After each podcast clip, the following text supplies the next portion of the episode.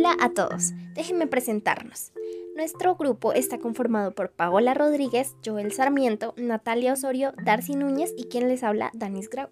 Hoy les vamos a hablar de un área protegida sumamente importante para nuestro país, nada más y nada menos que el Parque Nacional Natural Tayrona. Hablemos un poco de este parque. Podremos decir que se encuentra ubicado en las estribaciones de la Sierra Nevada de Santa Marta, en el Caribe de Colombia. Su superficie viene a ser parte del departamento del Magdalena. A 34 kilómetros del centro urbano de Santa Marta, es uno de los parques naturales más importantes de toda Colombia. Es un hábitat de gran cantidad de especies. Estas se distribuyen en regiones con diferentes pisos térmicos, que van desde el nivel del mar hasta las alturas de 900 metros. De las 15.000 hectáreas que conforman este parque, 3.000 son área marina. Este parque fue creado en 1964. Aproximadamente en 1969 se proclamaron esas 15.000 hectáreas terrestres y 4.500 marinas como parque natural por el alto valor biológico y arqueológico que éstas poseían. Este parque natural fue antes de la conquista un área en los cual los indígenas taironas convivieran, así que ya saben un poco de por qué se llama Parque ¿no?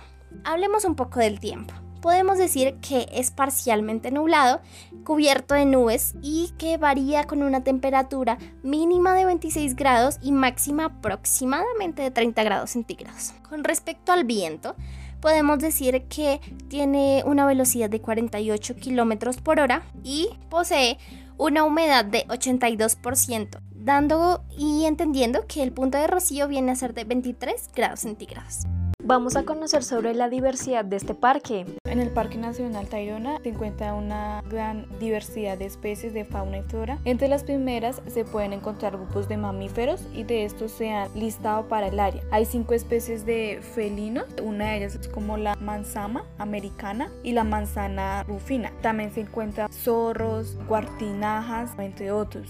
El subprograma de monitoreo maneja el Parque Nacional de Tayrona ha iniciado como un proyecto de monitoreo por el cual eh, medianos y gran mamíferos terrestres con el fin de generar información para el corto plazo y asimismo establecer el estado actual de estas especies en el área y en el medio. Y a largo plazo generalmente conocimiento e información para la validación de estrategias de conservación orientadas a la recuperación de mantenimiento de estas especies en jaguar es considerado una especie indicadora por su alta sensibilidad a la cacería, los cambios en la cobertura boscosa y su hábitat, las poblaciones de sus presas y las fuentes de agua, por lo tanto su presencia en el Parque Tayona se considera como un buen indicador del estado de conservación de los ecosistemas. Cuanto el puma es el león de montaña o puma con color, este se puede decir que ha notado que es muy adaptable y generalista, pero a pesar de su amplia distribución en el país, la especie solo se encuentra protegida en las áreas de sistema como en los parques nacionales. Eh, por otra parte, se dice que la importancia de la conservación de los grandes felinos en Colombia radica en el mayor valor de esto como componentes de la biodiversidad que también controlan demográficamente sus especies, lo que recupere el control de consumo de plantas y semillas. En cuanto al venado de cola blanca, es más llamada como la Mansama america, es una especie silvestre eh, frecuentemente cazado y se encuentra amenazada por la pérdida de las áreas eh, boscosas por la deforestación que se ve allí. De hecho, de conocer el estado actual de las poblaciones de medianos y grandes mamíferos en el Parque Nacional Natural Tayrona permitirá construir con las acciones de manejo necesarias para apoyar el carácter misional de parques nacionales y asimismo se fortalecieron las intervenciones culturales de los pueblos indígenas. En la Sierra Nevada de Santa Marta, en el Parque Tayrona, quienes hicieron sus eh, pagamentos, se desarrollaron labores voluntarios como jornadas de limpieza de playas y adecuación de vías internas con las prestadoras de servicios tales como Arcitailona, Asomplot, eh, las protecciones de los manglares a través de procesos de restauración y aislamiento por el personal. ¿Qué tal si hablamos sobre los servicios ecosistémicos? El primer servicio ecosistémico que brinda el Parque Tayrona es el servicio de provisión o abastecimiento. En esta categoría se agrupan los productos obtenidos de la naturaleza para su consumo o utilización. Allí encontramos comida, agua dulce, recursos ornamentales, entre otros. El segundo es el servicio de regulación. Hacen referencia a procesos ecológicos que mejoran. Allí encontramos mejoras en la calidad del aire, regulación del clima, regulación en el ciclo del agua, protección de cuencas y vertientes hídricas.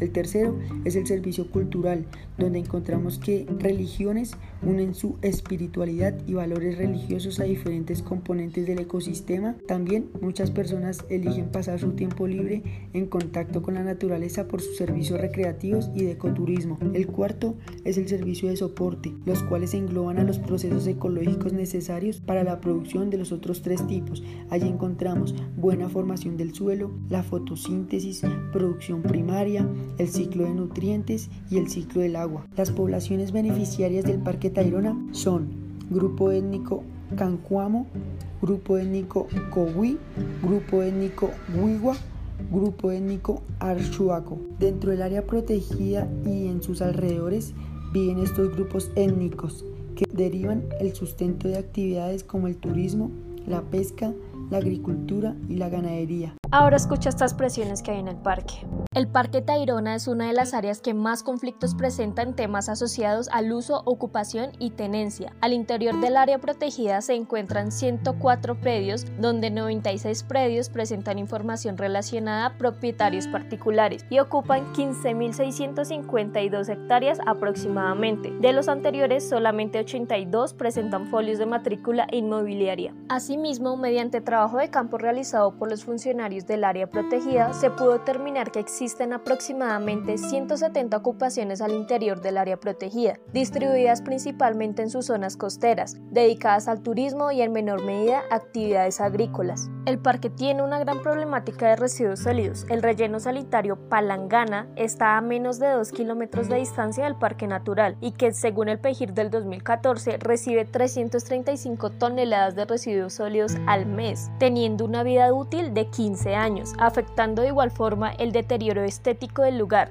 la contaminación del suelo, aumentando la contaminación a cuerpos de agua por la generación de lixiviados e incluso del aire por el material particulado que este relleno propaga. De igual forma, trae consigo riesgos a la salud pública por el manejo inadecuado o clandestino de residuos sólidos peligrosos y por último la generación de olores y ruido, sin olvidarnos del desplazamiento y afectaciones físicas a la fauna y flora que hay en el parque, aunque esta última también es gracias al turismo desordenado que existe. Pero el problema de residuos sólidos no es solo por el relleno, ya que los desechos sólidos son un problema que hay al interior del área protegida, generando, como se dijo antes, lixiviados, olores, entre otros. Otras presiones que hay en el parque es el de las aguas residuales generadas por la actividad humana, constituyendo una amenaza de contaminación para los cauces hídricos y acuíferos. También la actividad portuaria ha afectado el parque natural por los múltiples impactos ambientales sobre la calidad del agua, del aire y de la hidrología costera dada por los derrames accidentales durante las operaciones de carga y descarga de buques, así como el escurrimiento de materiales almacenados a granel y polvos fugitivos. Por último, aunque hay muchas más presiones, hablaremos sobre la presión por pesca en el área protegida, la cual ha mostrado señales de sobreexplotación sobre los recursos aprovechables y afectaciones en los ecosistemas del área protegida, como por ejemplo el uso de dinamita para la pesca o la extracción de especies amenazadas, entre otros ejemplos más. ¿Existirán soluciones a estas problemáticas? Para poder solucionar algunas de estas graves problemáticas, podría restringirse el uso no adecuado que se le está dando a este parque natural. También diseñar e implementar estrategias educativas como mecanismos que conlleven reconocimiento de las competencias de las entidades, autoridades y dependencias del Estado por parte de las comunidades y actores sociales. Para poder mejorar el turismo se podría fomentar el sentido de pertenencia en los turistas y así valorar este parque natural por medio de la educación ambiental. De igual forma, diseñar e implementar herramientas que permitan fortalecer los procesos de articulación, de planificación y de ordenamiento frente a temas de uso y conservación de las zonas marino-costeras y continentales. Se puede propender por medio de la incorporación de la actividad pesquera en los instrumentos de planificación nacional, departamental y municipal. Para poder solucionar el gran problema de falta de cumplimiento de políticas, se puede implementar la política nacional relacionada con la sostenibilidad ambiental como eje fundamental para la toma de decisión en el manejo del territorio. Para los pueblos indígenas se podría fortalecer los mecanismos que contribuyan al empoderamiento de las dinámicas sociales, culturales y espirituales de ellos como estrategias de conservación del territorio.